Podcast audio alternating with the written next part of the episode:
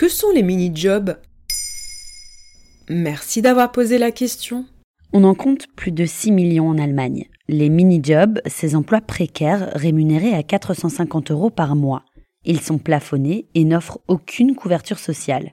Sur la fiche de paye associée, vous ne trouverez ni assurance chômage, ni assurance maladie, rien. C'est-à-dire que le montant brut égale le montant net.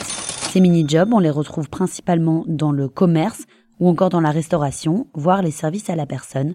Ils ont vu le jour en 2003. Et le gouvernement allemand prévoit-il des évolutions sur ces emplois? Oui, mi-novembre 2021, le nouveau chancelier allemand Olaf Scholz du Parti social-démocrate prévoyait de s'en débarrasser.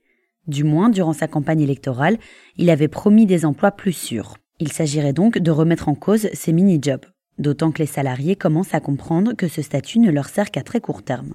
C'est-à-dire?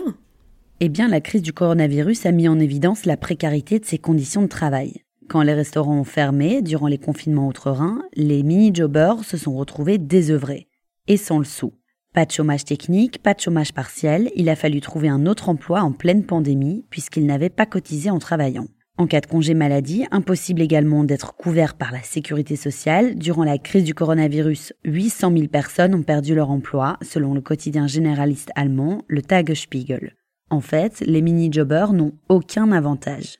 Ils sont payés comme des indépendants, mais avec des contraintes de salariés. Et autre bémol, aucune étude statistique n'a démontré les bienfaits à long terme des mini-jobs pour les employés. Ils ne font pas forcément office de tremplin et à terme, ils ne garantissent pas un travail plus stable, voire pas du tout.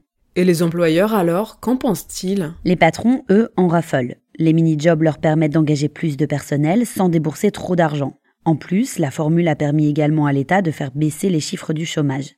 Sauf qu'aujourd'hui, l'emploi se porte bien chez nos voisins allemands. Alors les syndicats font pression pour faire disparaître les mini-jobs. Le patronat, lui, veut les maintenir, surtout pour les étudiants et les retraités.